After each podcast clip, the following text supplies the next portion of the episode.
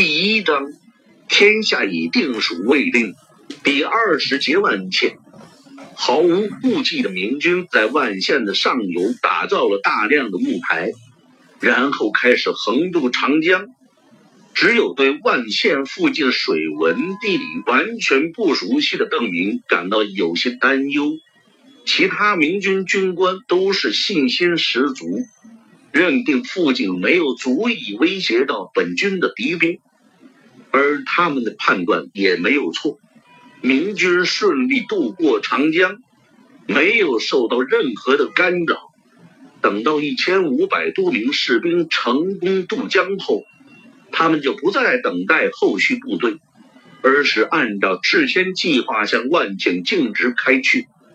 在计划里，剩下的明军负责监视俘虏、保护物资的工作，不需要立刻向万县开拔，除非前线有必要的话，才会要求后方增兵。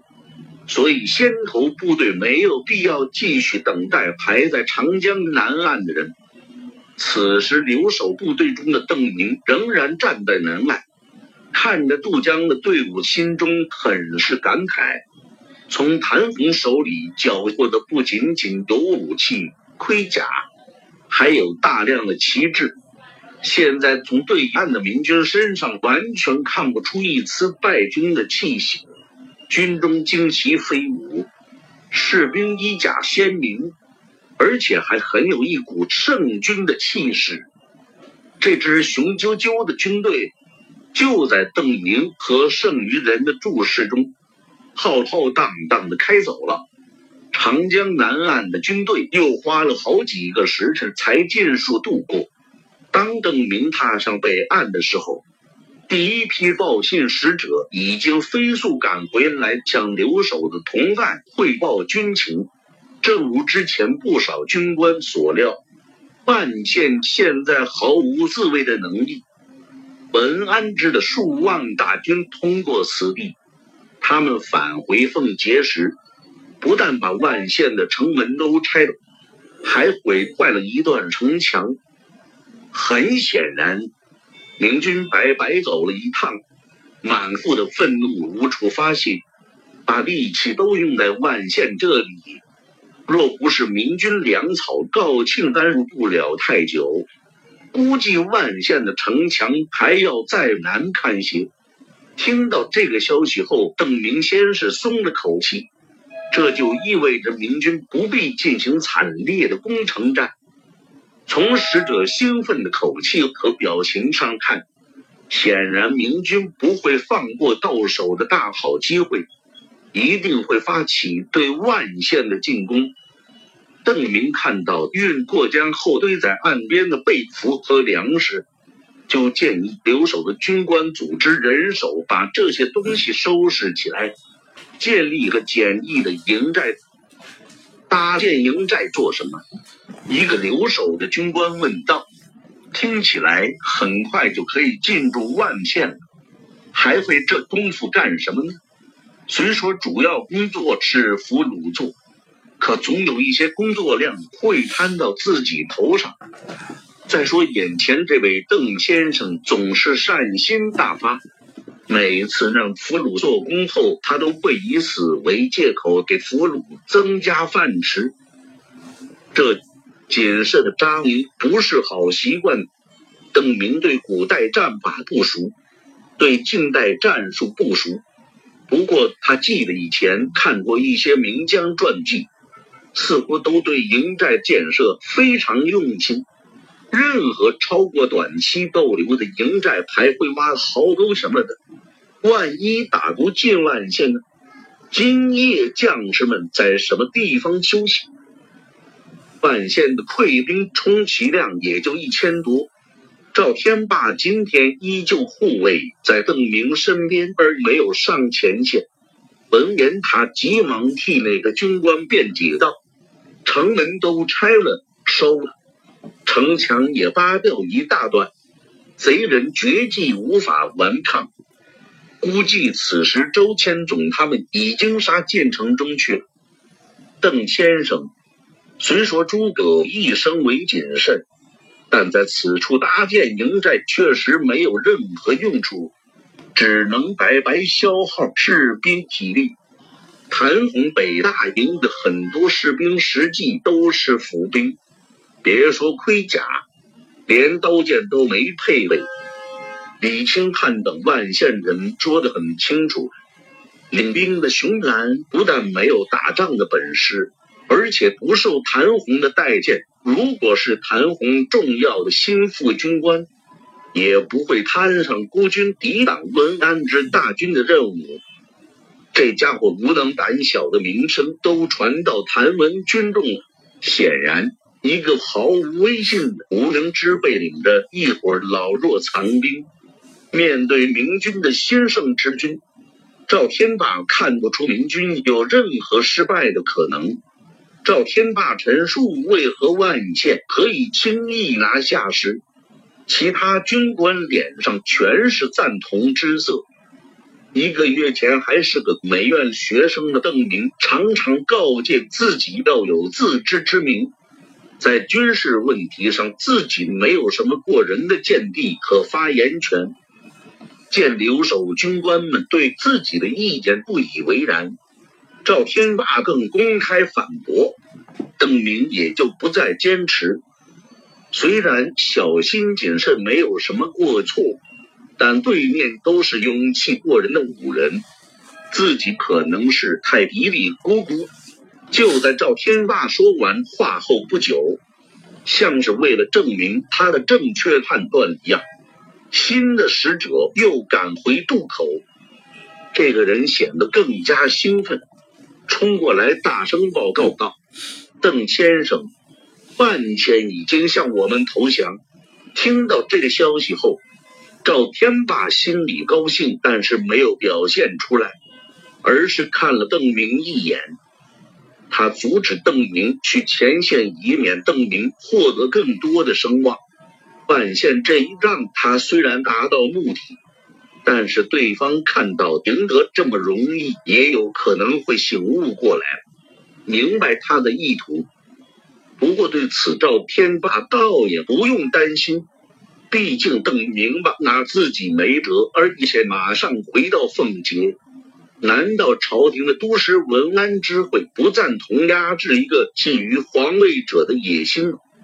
邓明还真是没有看出赵天霸的用意，因为他不是宗室子弟，也没有觊觎永帝天子的位置。相反，他倒是觉得赵天霸对军情的判断准确。是我杞人忧天了。还是赵兄说的对，得到捷报，留在后面的部队就开始向万县开进。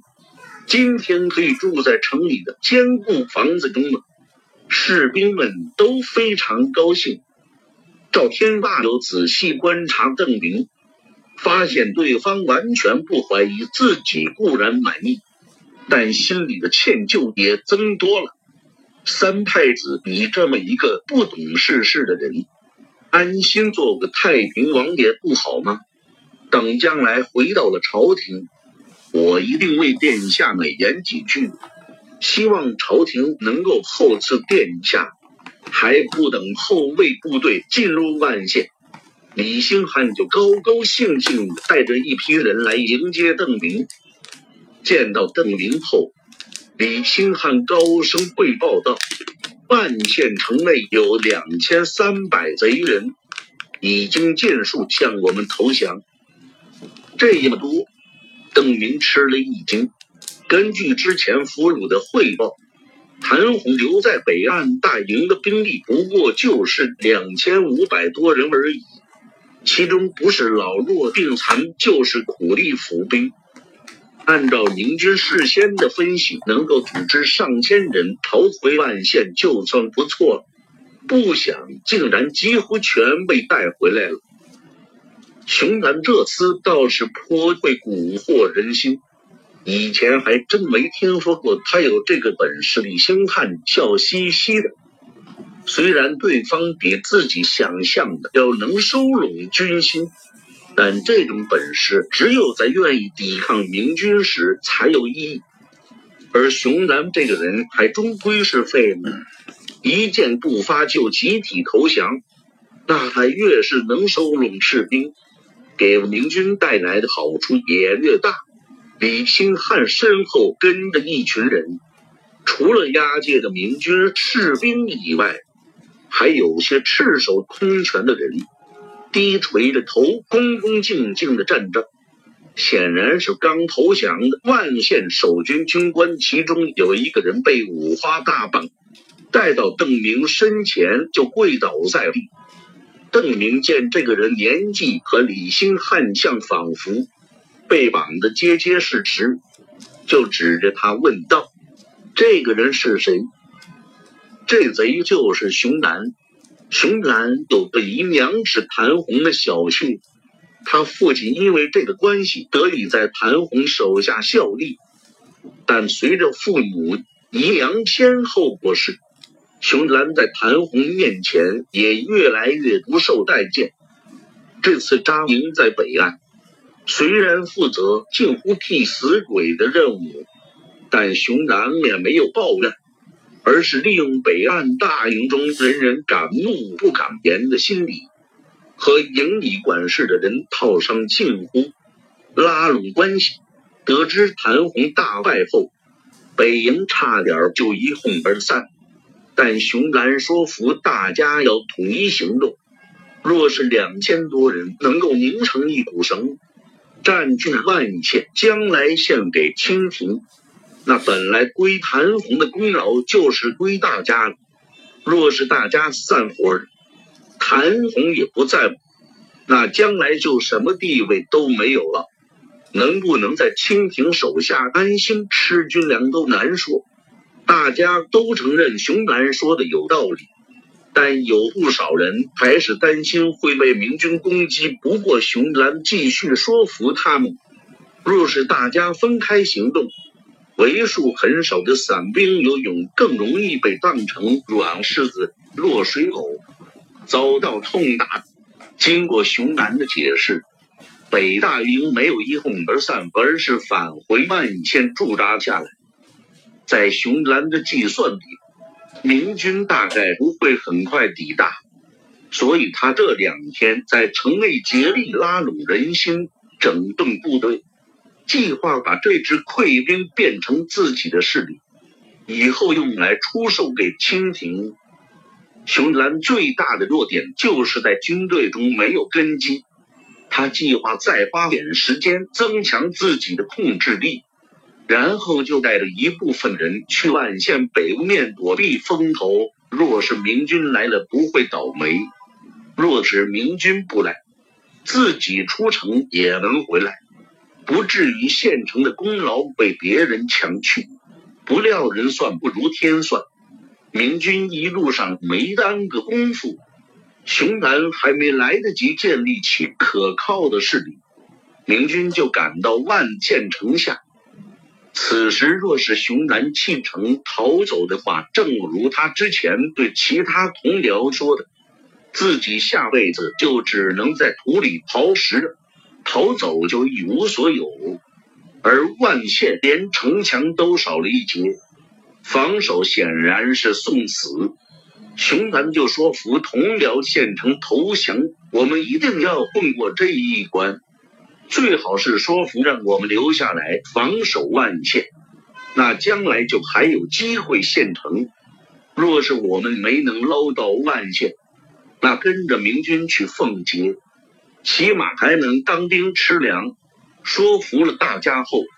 熊兰就带着一伙同谋自负出将，所有的人的绳索都被解开了，只有他还捆着呢。周开荒和李兴汉问明白北大营的情况后，虽然表面上显得满不在乎，但实际上心里对熊兰蛊惑人心的本事还是有些忌惮的。不过两人虽然都动了对熊兰不利的念头。但首先，熊兰不战而降，战胜者对他极其蔑视，这一点帮了熊兰的忙。第二周开荒一时也没找到特别好的借口，毕竟万县不战而降，杀人还是要有点说得过去的道理的。出于这种矛盾的心理，李清汉就把熊兰带过来见邓明，以邓明的心软，他们觉得熊兰多半死不了。邓明听李清汉说了前因后果后，果然就觉得还捆着熊兰不放不妥，马上吩咐道：“即使诚心归降。”还不快给熊大总松绑，不能放！就在士兵领命要去给熊兰松绑的时候，突然传来周开荒的大吼声，紧跟着人随声道：“周开荒一本旋风似的冲到邓明身边，恶狠狠地盯着跪在地上的熊兰，眼睛里满是杀气。有什么事情？”邓明惊奇地问道。嘿嘿，这贼子！周开荒冷笑了两声，接着就把熊兰在商议投降时，关于能不能留在万县，以便将来县城的那番议论讲给了邓明听。因为熊兰没有根基，没有自己的死党，投降之后，对熊兰本来就毫无忠诚可言的一个县衙卫兵，为了向周开荒表现忠诚，就把熊兰给出卖了。三言两语把刚刚得知的阴谋说完后，周开荒脸上杀意更重，他的目光在其他刚刚投降的万县军官脸上扫过，这些都是同谋。都是想诓骗我们反叛朝廷的贼。听周开荒说破他们的计划时，那些谭红余部的脸上已经是变色。等听到周开荒这句杀气腾腾的结论，刚刚得以松绑的万县一伙人立刻扑通跪倒在地，胆小无能的就开始大声讨饶，还有一两个有机智的。猛地用手指着熊兰，高声叫起来：“周将军明叫！”卑职们只是附和熊贼罢了。我们本来不想这么干，但我们当时若是不答应熊贼，他就会拼个鱼死网破。大家很快都反应过来，于是众口一词，全万县只有熊兰这厮打着反复的主意。